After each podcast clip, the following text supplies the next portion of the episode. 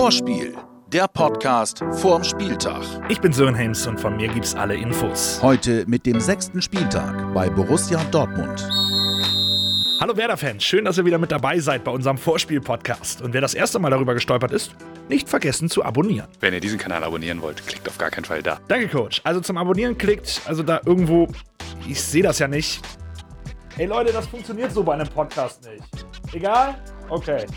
Weiter im Text. Ihr kriegt das mit dem Abonnieren sicher hin und das lohnt sich auch. Hier gibt es nicht nur Infos zum Spiel, sondern auch in jeder Folge richtig coole Preise von unserem Partner Umbro. Heute zwei Tickets fürs nächste Heimspiel, aber dazu später mehr.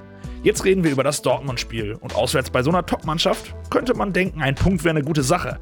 Aber so geht er nicht ins Spiel, oder Maxi? Ich glaube, ich würde auch nicht zu uns passen, wenn wir jetzt von unserem Weg abgehen. Ich glaube, es, das könnten wir als Mannschaft auch nicht und sagen, ja, jetzt ähm, spielen wir in Dortmund darauf, dass wir einen Punkt mitnehmen wollen oder sowas oder versuchen uns nur hinten reinzustellen. Ich glaube, ähm, das ist nicht unsere Mentalität und das wollen wir als Mannschaft auch gar nicht. Mentalität. Gerade ist das Wort ja richtig im Trend, für Werder-Coach Kofeld aber kein Thema. Ein Mentalitätsproblem werden wir ganz sicherlich nicht haben. Wir werden nach Dortmund fahren mit dem Willen, mit dem Glauben, dort zu gewinnen und so werden wir auch auf dem Platz auftreten. Also da sind wir sehr weit weg von, von einer Mentalitätsdebatte bei uns. Tja, bei Werder stimmt halt die Mentalität. Oh, das geht mir so auf die Eier mit euch, mit eurer Mentalität scheiße, ne? ganz ehrlich. Also kommt mir jetzt nicht bitte mit Mentalität, bitte. Also jetzt ist langsam mal gut, ehrlich. Okay. Okay? Marco Reus wollen wir sowieso an diesem Wochenende anders auf die, Zitat, Eier gehen. Mit einem guten Spiel und einem Sieg. Warum wird das denn auch klappen, Rosso? Weil die letzten Spiele in Dortmund immer gut gelaufen sind äh, ja, und weil wir auch dorthin fahren, um das Spiel zu gewinnen. Volles Selbstvertrauen und klare Zuversicht, aber der Coach fordert auch den nötigen Respekt. Das ist ein brutal starker Gegner. Also so dieses, du musst auch in diese Spannung kommen, das wird, wenn wir hier gewinnen wollen, müssen wir über uns hinauswachsen. Das braucht der Spieler auch. Deshalb halte ich es als Trainer eher für kontraproduktiv, jetzt zu sagen, so nach dem Motto, ach Jungs, das läuft schon in Dortmund. Nee, da läuft gar, wenn du so dahin fährst, läuft gar nichts. Sondern du musst dieses, ich glaube, weiß jeder, was ich meine, ne? du musst dieses, ich muss heute 120 Prozent bringen, in Qualität, in Laufbereitschaft, um dieses Spiel zu gewinnen. Aber wenn wir sie bringen, dann können wir da halt auch gewinnen. Und einer, der wirklich immer 120% gegeben hat die letzten Wochen, ist Christian Groß.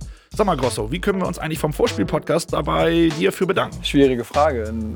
Keine Ahnung, wie man das, wie man das zeigen kann, in welcher Form. Ein richtig dickes Dankeschön? Ja, großen Dank, aber ich glaube auch äh, danke genug, dass ich äh, ja, auch äh, verschiedene Formate mitmachen darf, auch wie Butter bei den Fisch oder so. Ähm, ja.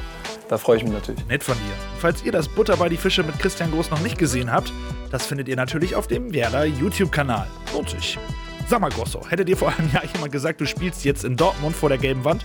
Was hättest du da gesagt? Hätte ich jetzt mal laut angefangen zu lachen wahrscheinlich. Ähm, ja, aber umso schöner, dass ja äh, der Fall eintreten kann, äh, dass ich Samstag spiele. Und dazu wird es wohl kommen, trotz einiger Rückkehrer. Und auf die Kadersituation schauen wir jetzt auch genau. Das Werder-Lazarett. In den letzten Wochen war es das Thema, die Verletzungsmisere. Wie sehr haben die ständigen Fragen dazu genervt, Maxi? Sehr.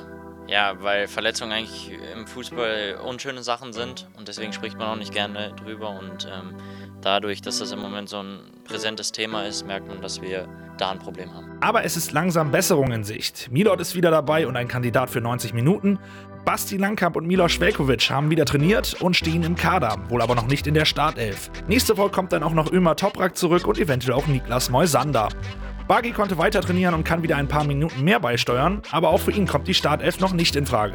Außerdem ist Nuri Sahin nach Gelbsperre wieder dabei und das gibt mit Leo, Davi, Maxi, Jojo und Milot richtig gute Möglichkeiten für den Coach. Wenn ich mir jetzt ein mögliches Mittelfeld am Wochenende angucke, dann sage ich schon, okay, das gefällt mir. Weiter verletzt sind Lücke, Ludde, Mö, Finn und Julia, aber das ist ja nichts Neues. Übrigens, unser Japaner hat auch eine Nachricht für euch.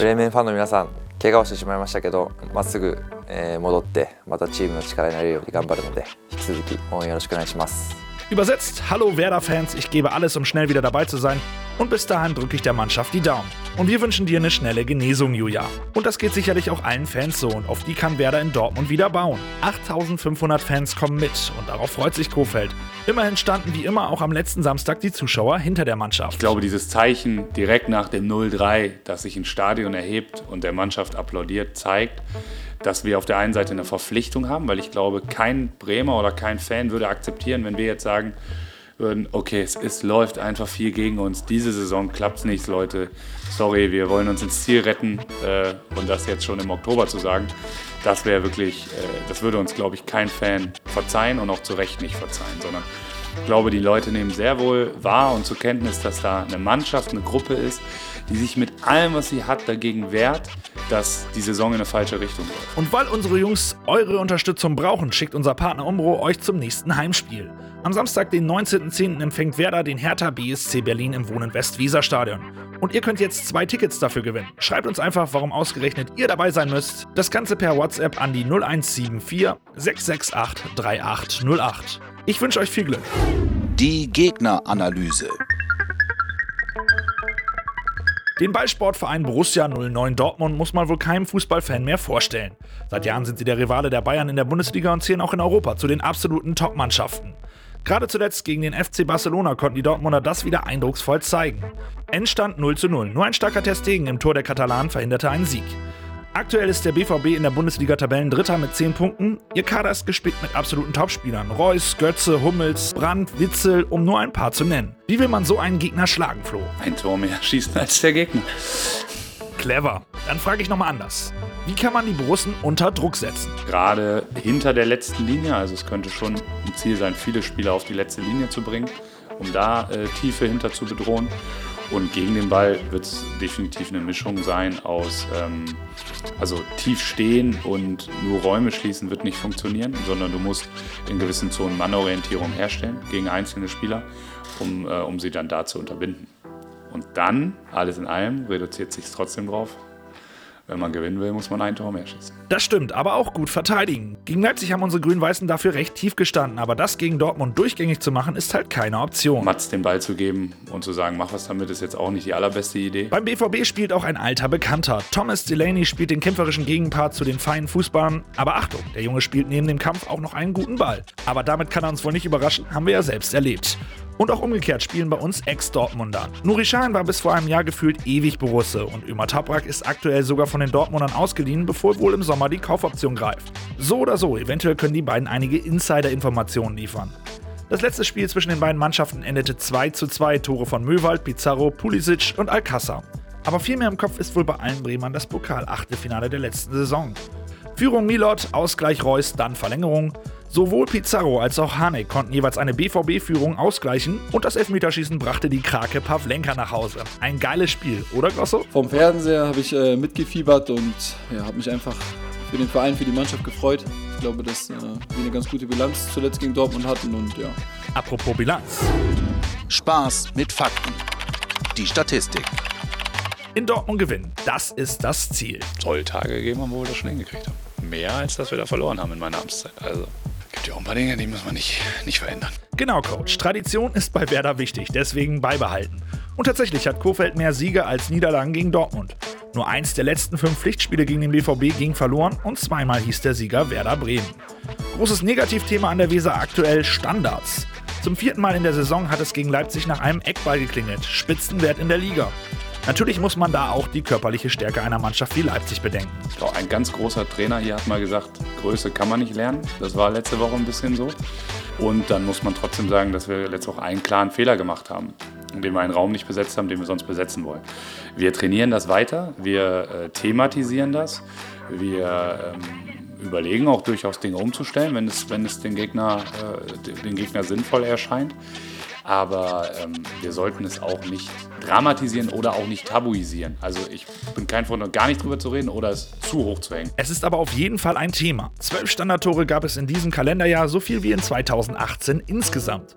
Aber was hinten gerade irgendwie hakt, klappt vorne gut. Werder ist durch Standards durchaus gefährlich.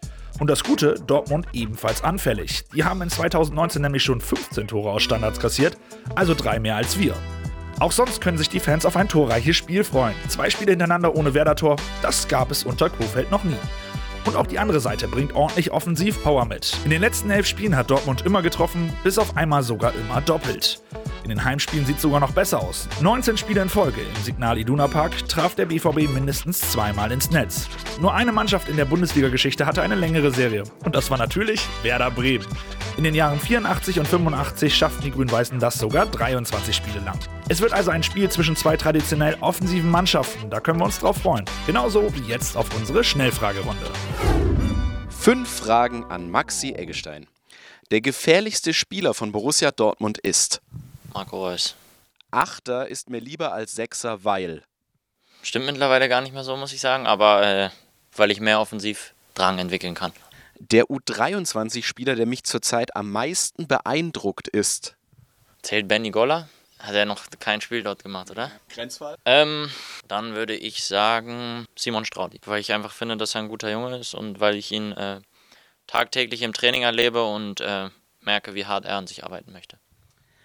Maxi Eggesteins größter Unterschied auf und neben dem Platz? Boah, gute Frage. Kleidung. Touché. Werder schlägt Dortmund, weil.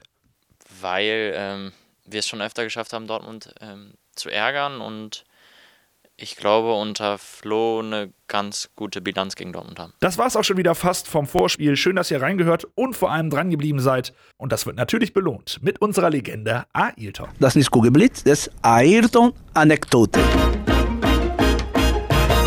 In Dortmund ist es immer schwer. Ich habe äh, mit der Werder auch, ich glaube 2003, ich habe äh, ein komisches Spiel. Äh, steht 1-1 und danach eine, eine komische Tor, Eigentor von, glaube ich, Ismail. Und das ist, äh, aber Werder ist immer äh, in, in Dortmund äh, maximal immer ein gutes Spiel. Da, das ist klar. Auch letztes Jahr gut gemacht mit äh, in Dortmund. Claudio Pizarro wieder Tor. Und ich glaube, das ist Pokal. Und ich sag mal nochmal, Werder ist ein schwer, schwer Spiel, aber das ist ein geiles Spiel. Und wir in Dortmund alles verkaufen, geile Atmosphäre. Und Werder Bremen muss äh, von dieser Atmosphäre, von diesem äh, Stadion komplett voll. Das ist gute Motivation für die Mannschaft, ein bisschen mehr laufen, ein bisschen mehr konzentrieren. Und äh, natürlich das ist schwer, aber ich bin immer Optimist für Werder nach Hause mit einem Punkt. Vorspiel, der Podcast vorm Spieltag.